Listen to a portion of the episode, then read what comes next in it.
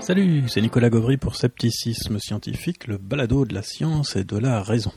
Aujourd'hui, je vais vous parler d'un thème un peu limite, parce que je sais que Jean-Michel n'aime pas du tout, du tout, du tout qu'on aborde les, questions un peu politiques, et là, ben, bon, si ça passe, vous verrez. Si ça passe, euh, c'est à la limite.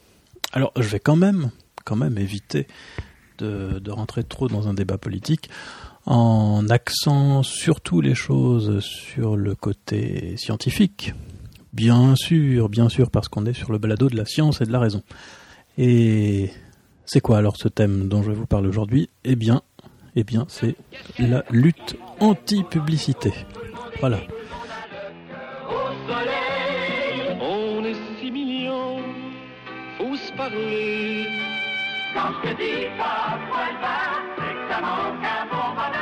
Du beurre, c'est du beurre. Naturellement. Allô, allô, je fais mon métro. Tang, tang, ce chouette matin. Et hop, casquette Les Bonnie Super Loto, votre meilleure chance de devenir quart de millionnaire. Et fouet alors je vais prendre un point de vue très franco-français parce que je, ne connais à peu près que ce qui se passe en France. Mais il y a depuis depuis très très longtemps, hein, ça fait des décennies en fait, ça, je, crois savoir que ça a commencé cette contestation de la publicité aux États-Unis il y a bien 50 ans. Et il y a, des groupes assez actifs en France euh, depuis quelques années. Enfin, moi, ça fait quelques années que je les ai pas vus. Euh, mais il y a, y a 5-10 ans, ils étaient déjà très actifs. Et puis, euh, j'entends encore un petit peu parler de temps en temps. Donc, je vais vous parler un petit peu de ça. Euh, pourquoi, surtout pourquoi ils sont contre la publicité, quels sont leurs arguments contre la publicité? Et est-ce que ces arguments sont recevables? Alors bien entendu, parmi tous les arguments avancés contre la publicité, il y en a une bonne partie, et c'est pour ça que c'est un peu que c'est un peu délicat d'aborder ce sujet, une bonne partie idéologique, philosophique, qui correspondent à une vision de la vie, de la nature, euh, un idéal de société, etc. Euh, ces aspects-là, je vais, quand même vous les citer parce que ça me paraît important pour comprendre un peu le, débat ou la lutte anti-publicitaire, mais il n'y a pas que ça, il y a aussi des arguments un peu scientifiques, ou bien assez souvent, derrière des arguments politiques, il y a aussi, aussi un, quelque chose, un fondement euh, scientifique, ou du moins un fondement pour lequel la science peut dire s'il est raisonnable ou pas. Et c'est de ça euh, qu'on va parler aujourd'hui, pendant quoi, une demi-heure, 40 minutes, pas plus. to Gallo. Say hello to Gallo. Say hello to Gallo. Hello to Gallo wine. The taste is better than other wines you've tried. Discover Gallo flavor, the master vintner's pride. Say hello to Gallo. Hello to Gallo wine. Alors d'abord, comme toujours pour ce genre de choses, il y a des, des combats un peu différents. Il y a beaucoup d'associations, hein, je vais vous en citer juste quelques-unes, mais je suppose qu'il y en a énormément d'autres, euh, quelques autres que, dont j'ai entendu parler, et puis euh, d'autres probablement que je ne connais pas, euh, des associations qui luttent à leur manière, certaines sont déclarées, d'autres sans doute pas, qui luttent à leur manière contre la publicité, qui veulent s'élever contre la dominance de la publicité, qui veulent, pour les unes, faire interdire la publicité, pour les autres, la réguler, avec euh, des approches complètement différentes. Donc il y a tout un spectre euh, de réactions. Donc pour illustrer un petit peu, peut-être les plus légalistes, les moins violents euh, dont j'ai entendu parler, c'est une association qui s'appelle Paysage de France et qui donc lutte à sa manière contre la publicité en, France, avec l'argument essentiel que la publicité, ça rend les, les campagnes moches que quand on se promène dans la campagne française, ben on voudrait, on voudrait pouvoir admirer les champs et, les, et les forêts, et puis au lieu de ça, on a des champs de panneaux publicitaires qui nous bouchent la vue, et c'est contre ça qu'ils veulent lutter.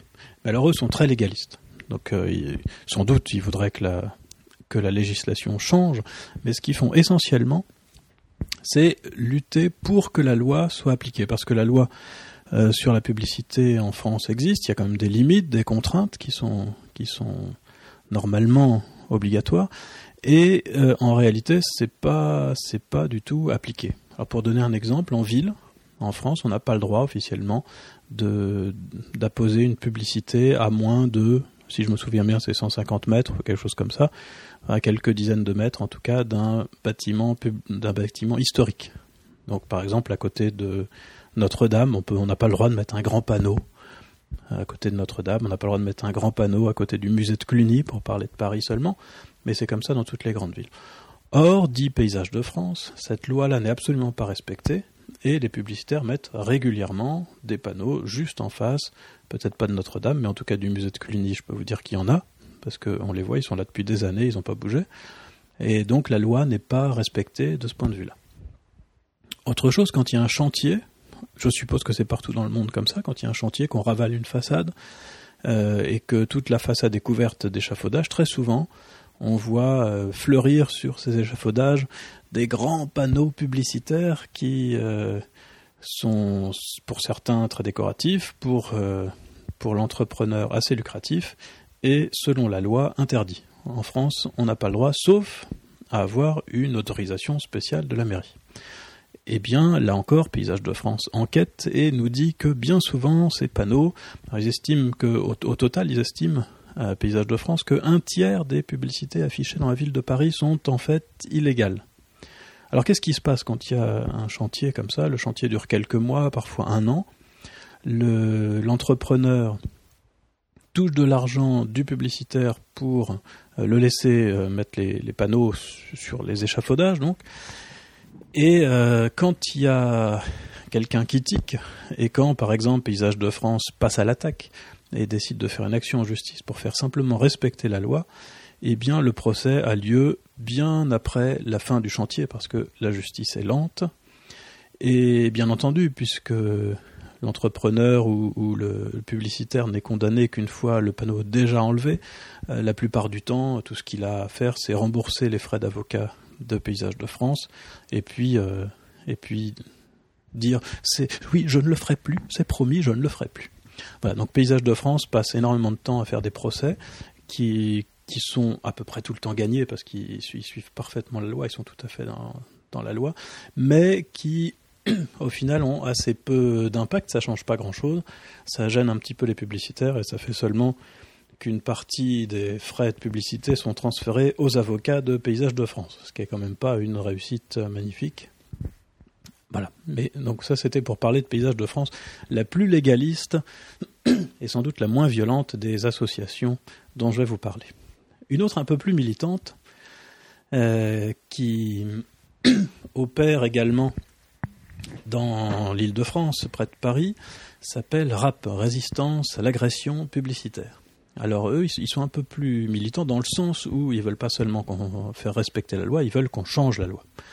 Et notamment, ils font remarquer quelque chose de tout à fait extraordinaire, c'est que dans le métro parisien, si, pour ceux qui sont déjà venus là, mais malheureusement c'est comme ça, dans, je dis malheureusement parce que ça me plaît pas et je me sens assez proche des, idées de résistance à l'agression publicitaire, on n'est pas obligé d'être de mon avis bien entendu, euh, dans, dans, le métro, et ça doit être comme ça dans beaucoup de villes, euh, on a de grands grands panneaux publicitaires qui font 4 mètres sur 3 mètres, euh, pour vanter les Nike, les Kellogg's Cornflakes, etc. et auxquels on peut difficilement échapper. Il y a aussi, dans le métro parisien, des affiches pour des associations ou des spectacles. Donc, par exemple, vous avez une petite pièce de théâtre qui se joue à Paris, et ils ont le droit aussi, si la RATP, Régie des Transports Parisiens, est d'accord, et, et moyenne en finance, ils ont le droit d'afficher aussi euh, des informations associatives.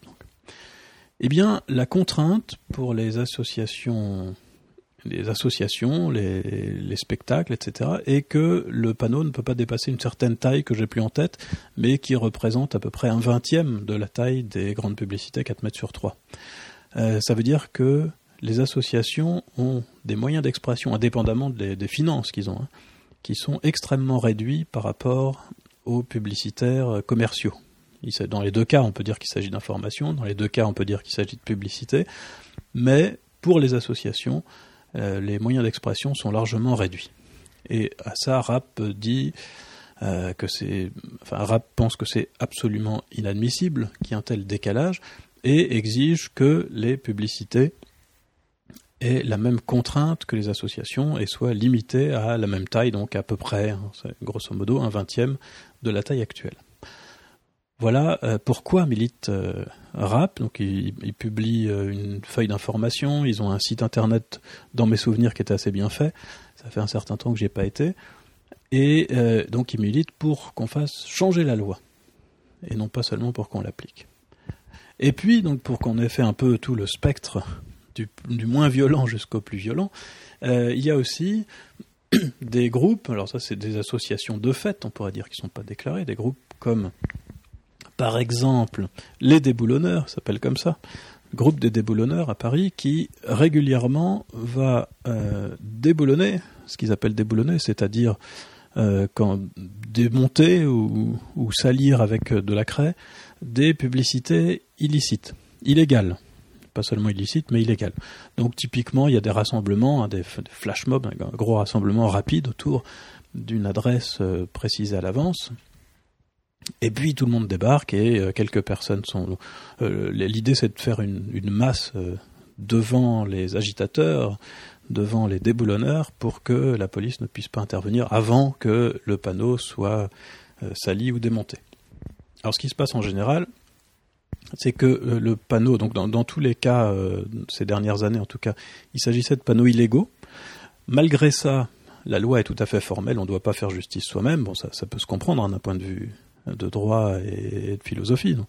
Donc bien que le panneau soit illégal, on n'a quand même pas le droit de le, démonter ni de le salir.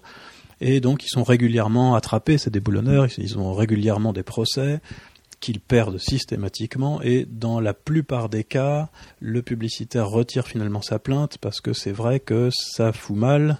Je pense pas du tout que ce soit par altruisme, mais c'est vrai que ça la fout mal de, demander des dommages et intérêts à quelqu'un qui a simplement sali une publicité dont on sait qu'elle est illégale.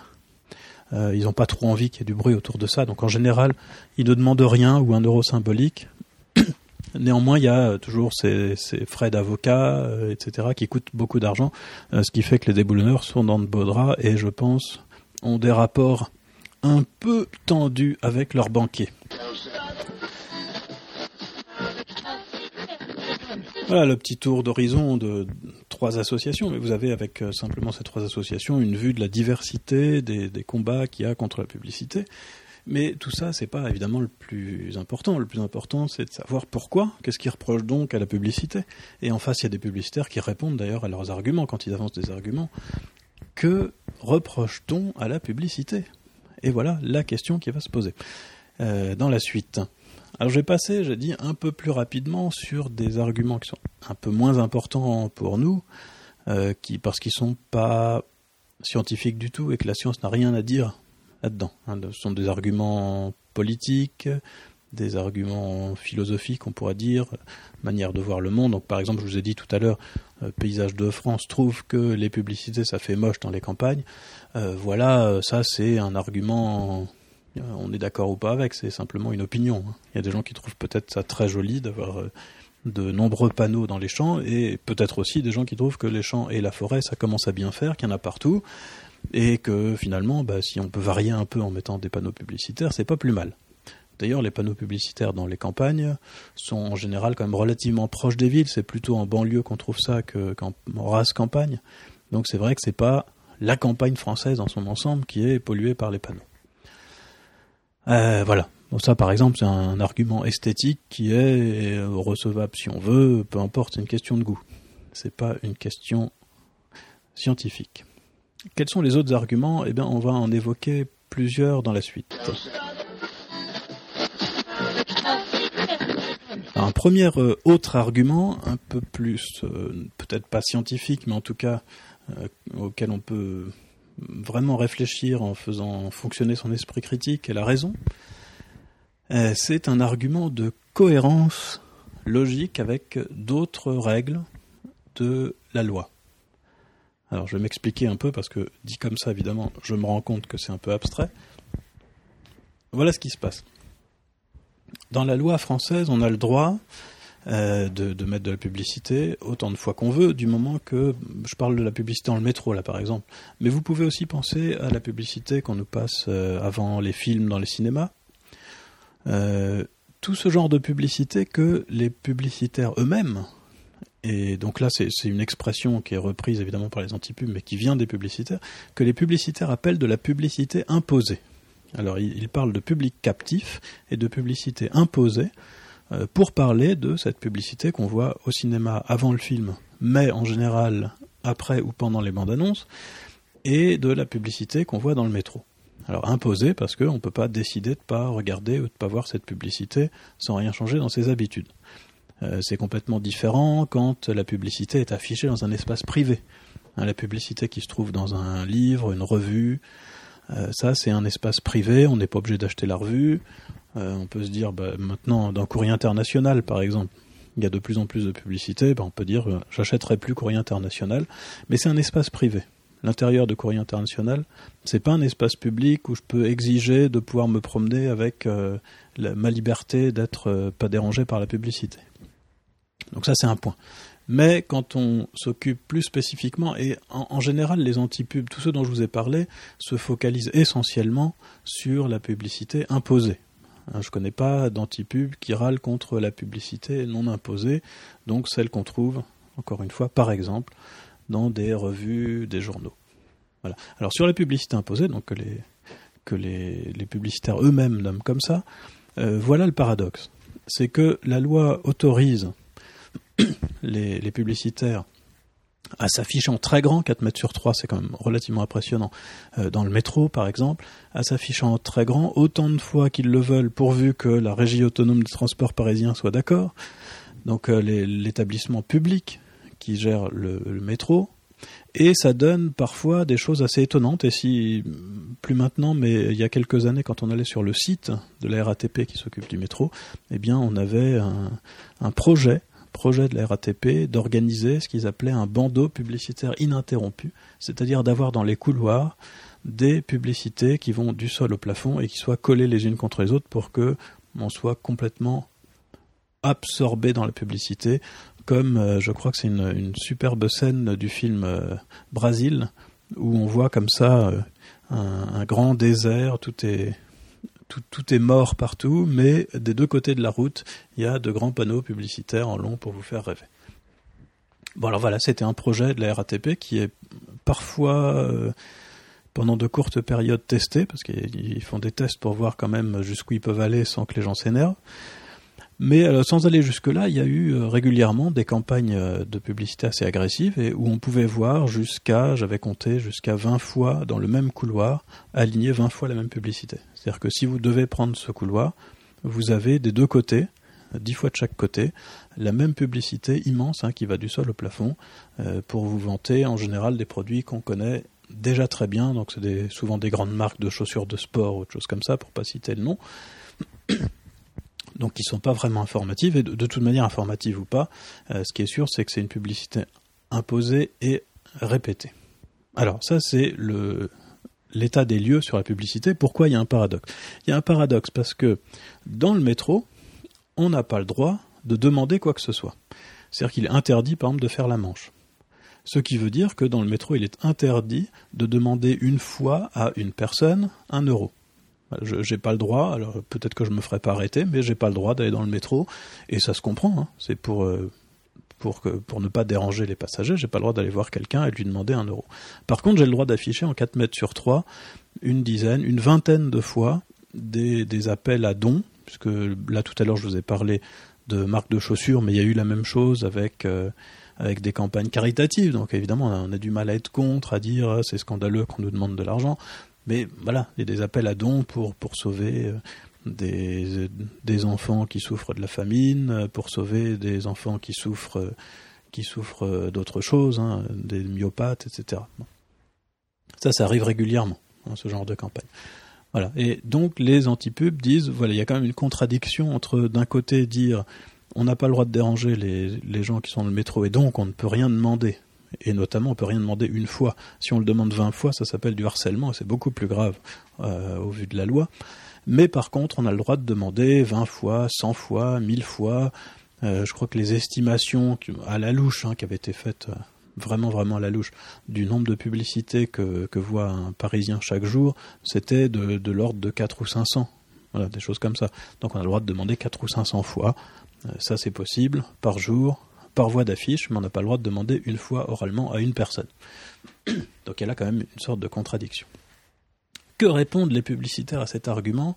Eh bien, en général, ils répondent. L'argument lui-même, je suis tout à fait d'accord, il peut être, euh, est discutable, il peut être discuté. Est, il est discuté. D'ailleurs, s'il était indiscutable, j'ai bon espoir qu'il serait déjà dans la loi.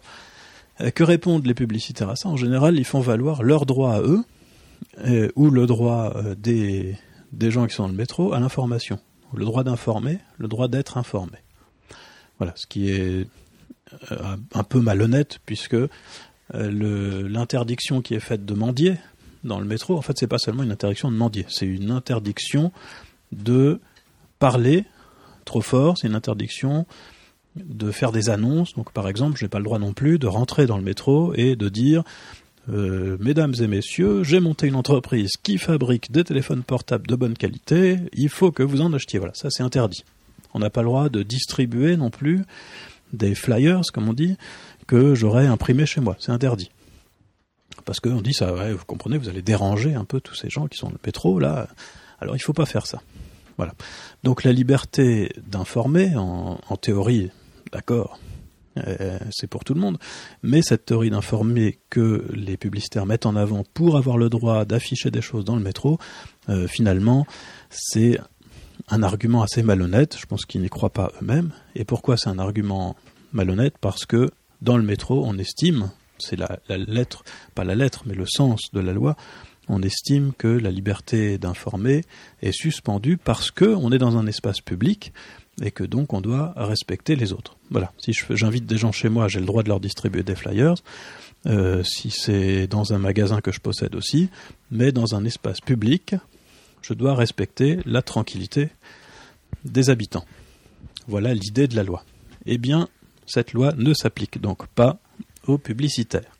Voilà ce qu'on apprend. Et donc il y a là, disent les antipubes, une contradiction, un paradoxe, et il n'est pas normal qu'il y ait ce décalage comme ça entre ce que moi j'ai le droit de faire et ce que les publicitaires ont le droit de faire. Voilà, c'est un premier argument qui n'est pas très fort, on est encore un peu loin de la science, mais vous allez voir qu'on va en trouver d'autres qui vont nous rapprocher de la science. Alors je ne vais pas parler des d'autres arguments semi-scientifiques dont on pourrait discuter d'un point de vue scientifique, mais là, ça risque de, de, basculer complètement dans de la politique et des opinions, encore plus que ce que je viens de faire.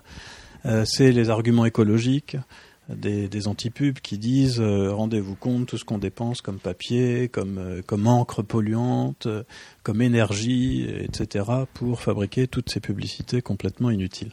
Ce à quoi les publicitaires répondent, certes, mais en faisant ça, on permet de vendre plus d'un même produit et du coup ça fait des économies et ça fait de l'écologie parce que quand on produit plus de la même chose au lieu d'avoir plein de petites usines partout, on a une grosse usine qu'on arrive à optimiser pour qu'elle pollue moins. Voilà. Euh, ça, c'est un argument encore discutable, mais ce n'est pas de celui-là que je voudrais vous parler. Euh, je vous parler d'un dernier argument, peut-être un peu plus en détail, parce que c'est le plus intéressant du point de vue qui nous intéresse, c'est-à-dire du point de vue accessible à la science, qui a un rapport ou qui peut être étudié par la science, c'est l'argument psychologique. Et oui, les antipubes font beaucoup, beaucoup usage d'arguments psychologiques en disant, euh, pour faire simple, la publicité c'est de la manipulation. Si la publicité est imposée, ça veut dire qu'on nous impose de la manipulation mentale, ça veut dire qu'on joue avec nos choix et qu'on nous rend en fait impossible de choisir librement ce qu'on va acheter. Voilà. Alors est-ce que c'est vrai? Est-ce que c'est vrai ou pas?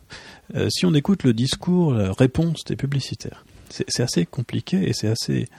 Hein, ils ont un peu le cul entre deux chaises, les publicitaires, parce qu'en général, ce qu'ils font, c'est que d'un côté, euh, par rapport aux gens qui ont commandé les publicités, ils ont tendance évidemment à surestimer l'effet de la publicité, et puis de l'autre côté, notamment, notamment pour répondre aux antipubes, ils ont tendance à minimiser euh, l'effet de la publicité. Donc ils disent d'un côté, à, Bouygues ou je ne sais quoi qui a payé pour avoir une publicité. Euh, la publicité c'est super efficace et ils disent en même temps aux cibles, encore un, mot un mot assez militaire utilisé. Ils disent aux cibles, non, non, la publicité, c'est là pour vous informer, mais bien sûr, vous restez parfaitement libre de vos choix. Alors, qu'en est-il exactement? Hein? Ça, voilà la question qu'on se pose. Qu'en est-il exactement? Que dit la psychologie sur euh, cette histoire-là. Est-ce que la publicité, c'est vraiment de la manipulation mentale Alors, il y, a énormément d'études, ça c'est assez étonnant. Euh, avant de chercher, on n'imagine pas à quel point il y a des, dizaines et des dizaines de revues scientifiques qui s'occupent exclusivement de l'effet de la publicité. Est-ce que ça fonctionne la publicité? Et est-ce que si ça fonctionne, on peut appeler ça de la manipulation mentale? Alors d'abord pour faire court, je veux dire oui, oui c'est de la manipulation mentale au sens de euh, Joule et Beauvois. Vous pouvez lire le petit traité de manipulation à l'usage des honnêtes gens, un livre qui a été très souvent cité, qui a bien marché. Euh, très intéressant, écrit donc par deux psychologues sociaux qui ont, qui ont, travaillé sur cette question de la manipulation. Mais, mais, car il y a un mais. Alors, oui, oui, c'est de la manipulation mentale, mais d'un autre côté, tout est manipulation mentale. C'est ce qu'on apprend en lisant ce livre. C'est-à-dire que lorsque vous essayez de séduire une fille, c'est de la manipulation mentale.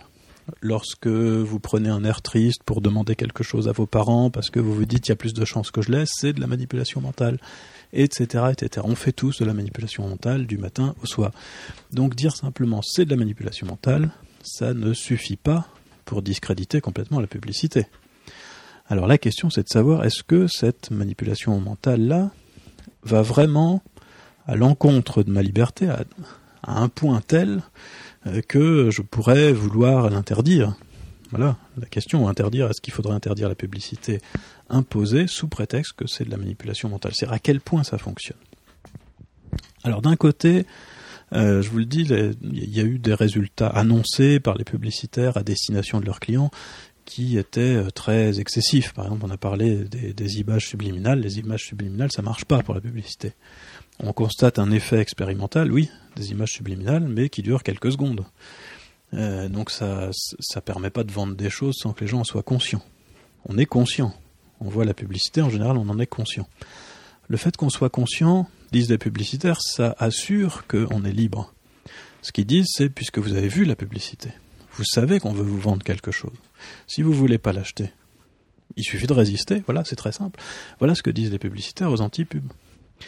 Et ça, en fait, c'est faux. Et c'est ce que montrent toutes les, toutes les études, les travaux sur l'effet de la publicité. C'est faux. On ne peut pas et c'est pour ça que l'argument anti-publicitaire est recevable, même si on peut, je, ne dis pas, je donne pas de conclusion politique évidemment, mais en tout cas il est recevable dans le sens où il y a une chose qui est sûre, c'est qu'on est incapable de ne pas tenir compte d'une publicité. D'abord parce qu'on est totalement inconscient des procédés par lesquels ça fonctionne. Euh, ensuite parce qu'on n'a absolument pas idée de si ça fonctionne ou pas ou plutôt on ne sait pas à quel point ça fonctionne, même si ça ne marche pas autant que les publicitaires le souhaiteraient. Et ça, ça fait qu'on ne peut pas consciemment annuler l'effet de la publicité. Donc si vous voyez une publicité pour un produit, ça peut vous énerver si vous êtes anti-pub. Et vous pouvez décider, pour vous venger, de ne pas acheter le produit. Ça, c'est tout à fait possible. Mais ce que vous ne pouvez pas faire, vous, pouvez aussi euh, décider d'acheter le produit finalement parce qu'il est bien. Mais ce que vous ne pouvez pas faire, c'est dire je vais faire comme si j'avais pas vu la pub, et donc si j'ai envie de l'acheter, et si j'avais eu envie de l'acheter sans la pub, je l'achète. Et sinon, non, ça vous pouvez pas, parce que une fois que vous avez vu la pub, vous ne savez plus, vous ne pouvez plus raisonner comme si vous ne l'aviez pas vu. Voilà. Alors je vous disais tout à l'heure, pour, euh, pour raconter des choses un petit peu rigolotes, je vous disais tout à l'heure qu'il y a eu des expériences assez amusantes qui montraient euh, comment l'effet de la publicité est inconscient en partie, en grande partie inconscient. Et euh, ça a été mis en évidence, par exemple, avec une expérience très drôle où on montrait une publicité pour une voiture à deux groupes d'hommes. C'était des hommes. Alors dans la publicité, j'ai malheureusement perdu les références de, cet article que j'avais lu il y a quelques années. Euh, si quelqu'un les a, moi ça m'intéresse beaucoup, alors merci d'écrire nous les donner. Euh, voilà l'expérience, donc je vous disais. Un premier groupe d'hommes on montre une, euh, une, publicité, donc on voit la voiture avec euh, quelqu'un qui conduit sur une route de montagne, et puis il y a une voix off qui décrit les qualités de la voiture, elle est fiable, elle tourne bien, elle tient bien la route, elle est puissante, etc., etc. Voilà. Deuxième groupe d'hommes voit exactement la même publicité avec une seule petite différence, c'est que à côté de l'homme qui conduit sur la route de montagne, il y a une blonde pulpeuse tout à fait séduisante.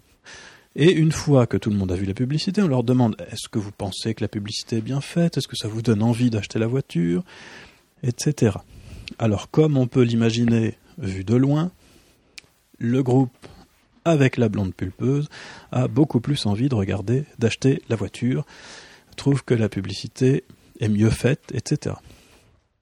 Quand on demande aux gens des deux groupes, qu'est-ce qui vous a convaincu dans cette publicité, pour ceux qui trouvent que la publicité est convaincante, on obtient comme réponse, eh bien, tous les arguments techniques, en gros. Hein, ah oui, elle a l'air de bien tenir la route. C'est vrai qu'elle a l'air puissante. Hein. Puis là, quand on la voit tourner dans la rue, on voit qu'elle tient bien la route. Et on insiste un petit peu pour le groupe qui a vu la blonde. Est-ce que vous pensez que la présence de la blonde pulpeuse à côté du conducteur aurait pu vous influencer dans vos jugements? Et bien qu'ils soient beaucoup plus nombreux à trouver que la publicité est efficace, intéressante et que la voiture a l'air super, eh bien évidemment, personne ne pense que ça a pu l'influencer parce que chacun pense qu'il est tout à fait capable de faire la part des choses entre la technique, les caractéristiques techniques de la voiture, et puis la présence tout à fait anecdotique de cette blonde pulpeuse à côté du conducteur. Voilà comment on, met en évidence le fait que non seulement il y a toute une partie d'influence inconsciente dans la publicité, mais aussi que euh, on ne peut même pas imaginer ce qui va nous influencer dans la publicité. Voilà, il y a beaucoup, beaucoup d'autres euh, arguments. Vous pourrez sans doute en trouver sur, euh, par exemple, sur euh, le site de RAP si ça vous intéresse. Vous pouvez aussi aller lire les contre-arguments qu'on trouve sur des sites de publicitaires. Et par exemple, il y a le, bureau de vérification de la publicité, peut-être vous pourrez trouver des liens vers des choses intéressantes. Mais en tout cas, voilà, ce qui est sûr du point de vue scientifique, hein, des sciences humaines, c'est que la publicité a un effet dont on n'est pas conscient et on ne peut pas imaginer en fait cet effet. Et ça, c'est reconnu dans, des manuels de, destinés à des étudiants euh, qui, veulent devenir publicitaires. Et pour terminer sur quelque chose d'à la fois ironique et amusant, je, je, vais vous faire une petite citation justement d'un de ces manuels destinés aux futurs publicitaires qui s'appelle le Publicitor et qui a, d'après un de mes amis qui faisait des études dans la pub, hein, dans la communication, euh, c'est un, manuel qui est assez répandu parmi, parmi ceux qui veulent devenir publicitaires, hein, qui dans, les écoles, on le recommande. Et alors je, l'avais acheté pour ça, et j'avais regardé un peu ce qui était dit, et quelque chose de très amusant, c'est que j'ai retrouvé presque mot pour mot dans, dans l'introduction de ce manuel une phrase que j'avais entendu dire par des anti-publicitaires et qui fait rire tout le monde. Alors cette phrase, je vous la donne comme ça, c'est la suivante. Le but de la publicité est d'organiser une frustration générale dont personne n'est exclu. Les anti-publicitaires disent ça. Et en général, ils le disent d'une manière même un peu plus soft. Ils disent la publicité vous frustre. Voilà. Euh, certains avaient été tagués des pubs dans le, métro et on voyait ça étalé en énorme. La publicité vous frustre. Frustration. Et quand on dit ça à des gens qui ne sont pas anti-publicitaires, soit qui s'en foutent, soit qui sont plutôt pour la publicité, en fait, ils vous rionnent en disant bah, vous exagérez quand même, ça frustre pas. C'est pas parce qu'on vous montre quelque chose que vous allez être frustré. Et eh bien voilà, donc cet argument anti-publicitaire, c'est assez amusant de voir qu'il se retrouve effectivement, donc c'est admis par les publicitaires, le but de la publicité, c'est de frustrer. Voilà. C'était dans, dans, dans Publicitor, ça. Dans l'introduction, je sais plus où exactement. Voilà, cette émission touche à sa fin. Euh, j'espère que je ne vais pas trop ennuyer.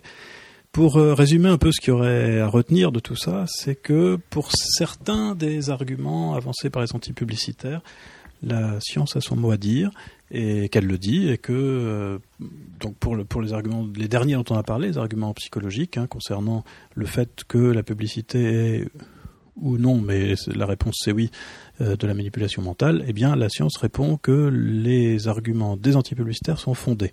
Maintenant, est-ce que ça veut dire qu'il faut être anti-publicitaire Bien sûr que non. Il y a là toute une question d'opinion et les décisions politiques ne s'appuient pas que sur les résultats de la science, bien évidemment. Et d'ailleurs, aucune loi n'interdit la manipulation mentale.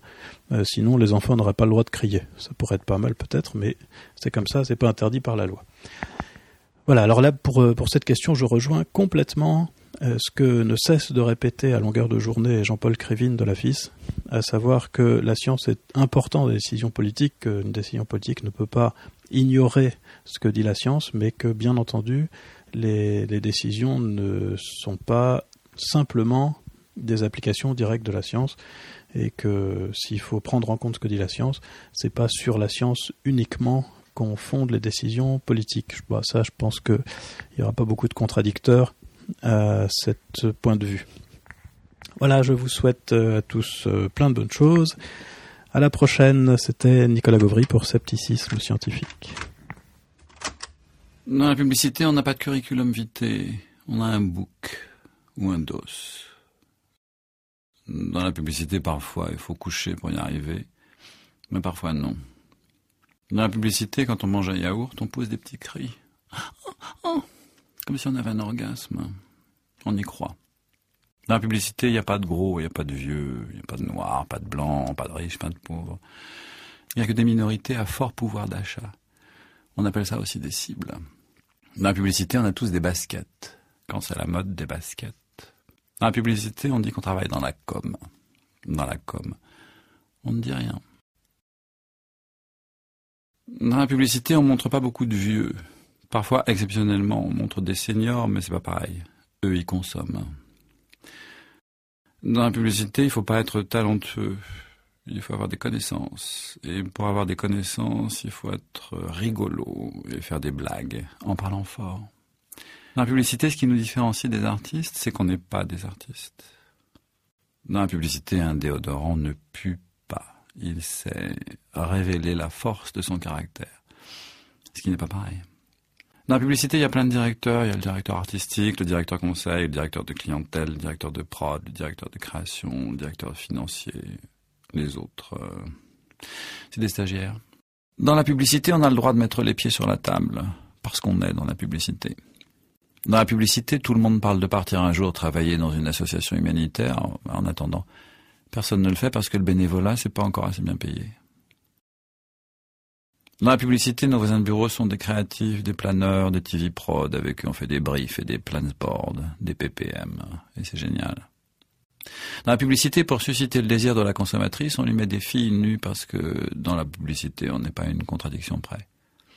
Dans la publicité, on se tutoie parce que de toute façon, on n'a jamais vu quelqu'un de 22 ans, vous voyez quelqu'un de 23 ans. Dans la publicité, on est mal payé, alors on joue à des jeux vidéo ou au baby-foot plutôt que de travailler. Dans la publicité, on n'est pas tous mal payés. Certains sont extrêmement bien payés, mais on ne sait pas qui c'est parce que de toute façon, tout le monde joue aux jeux vidéo ou au baby-foot. Dans la publicité, on utilise le mot appétant. Dans la publicité, on commence à travailler à 10 heures du matin. Et 10 heures du matin dans la publicité, c'est tôt.